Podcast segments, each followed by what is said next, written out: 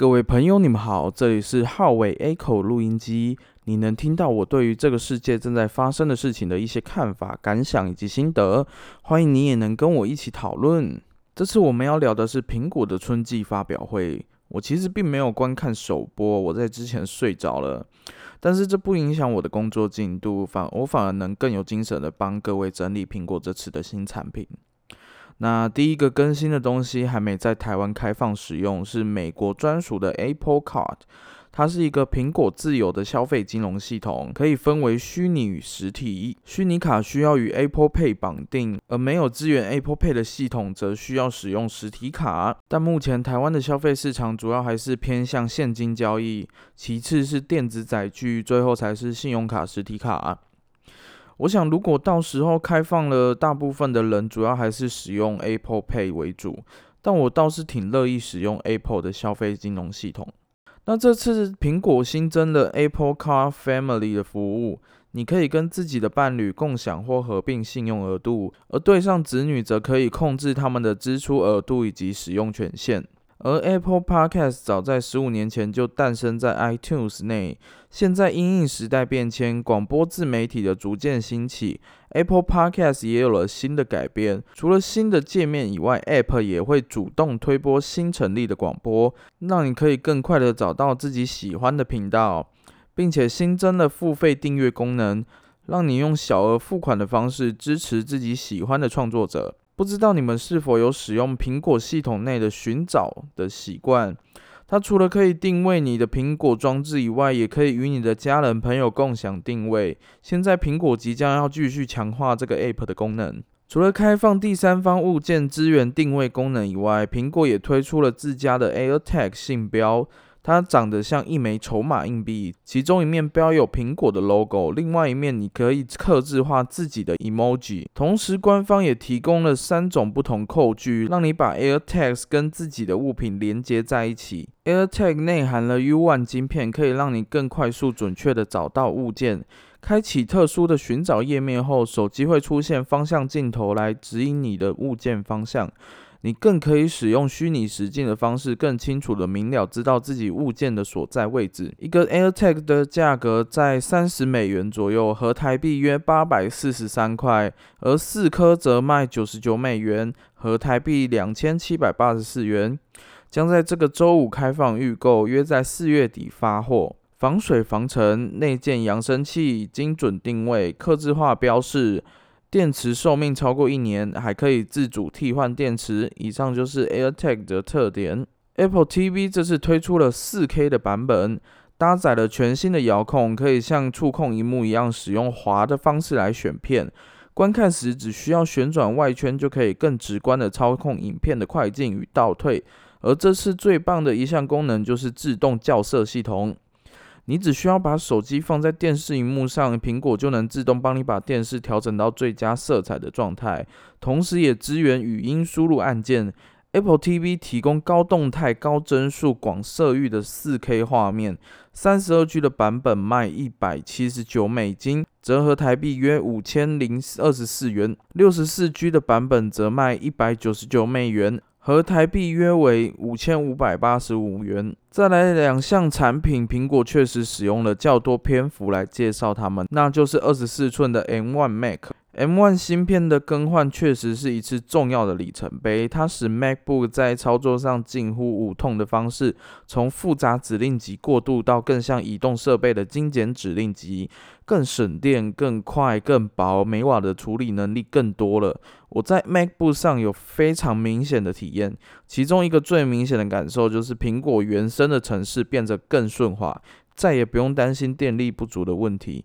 你可以更放心的在不插电的情况下使用 Mac 近乎六个小时，这是在 Intel 时代完全无法达成的事情。这代新 Mac 总共提供了七种颜色，在正面使用较淡的色彩，可以让你更专注于荧幕上；而背面则使用更鲜艳的金属色泽，整体设计显得更有棱有角。上一代 X 八六架构为了要装入 CPU、GPU、RAM。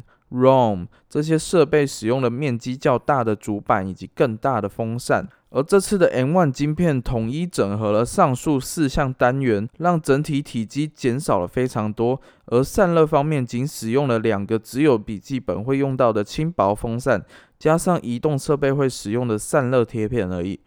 官方宣称噪音下降到了十 dB，是几乎人耳听不到的程度。整体厚度仅一点一五公分而已。荧幕方面使用的是四点五 K 解析度的 Retina 荧幕。解析度为四千四百八十乘两千五百二十，使用了一零八零 P 的摄影镜头，以及两对低音单体以及一对高音单体，并支持杜比环绕音效。Mac 与你的移动设备协作能力变得更高了。你几乎可以用无缝的方式在移动设备与 Mac 之间切换。它提供了两个雷电三接口以及两个 USB 三接口，网络线接口则跟变压器整合在一起。一般版提供了附带 Touch ID 的巧控键盘，而客家版则没有。客家版同时阉割了两个 USB 三接口以及一个显示核心，可以选择的颜色也比一般版少了一半。一般版价格来到了一千四百九十九美金，和台币四万两千元。M1 芯片、杜比音效、1080P 镜头、六颗扬声器单体、4.5K 荧幕、Touch ID 键盘、P3 广色域，这些就是 Mac 大致上的特色。你说值得买吗？如果你手头上有四到五万的闲钱，绝对是值得的。或是你可以考虑 Mac Mini 搭配一个不错的 4K 荧幕。而这次 iPad Pro 则抛弃了移动端使用的 A 系列晶片，直接跳槽 M1 芯片。没错，他们在 iPad 上塞入了 M1 芯片，这也正式宣告 iPad 从原先被定义的移动设备更偏向了 PC。这一举动很可能是苹果要向大众宣告，从此以后，移动设备跟桌上设备的界定不再有硬体上的划分，所有产品使用的可能是同一套架构。我觉得未来 iPhone 使用上 M 系列晶片这件事情是可以期待的。现在 iPad Pro 有了更强的工作能力，在绘画上、工程上都不会有硬体上的阻碍。接口方面，苹果不只要 Type C，还要雷电三的 Type C，同时提供了五 G 方案，让你在室外毫无延迟的使用三 C 设备。镜头方面，iPad Pro 塞入了 LiDAR 镜头，用于强化虚拟实境的功能。现在可以在拍影片的同时套用 AR 特效，并支援 Face ID 解锁。另外一个前镜头的特殊功能叫 Center Stage，得益于一千两百万画素的前镜头，iPad Pro 可以用数位切割的方式来达到类似镜头移动的功能。更厉害的不止于此，要价十几万的六 K XDR 也被浓缩进了 iPad Pro，也就是我们要介绍的苹果新荧幕 Liquid Retina XDR。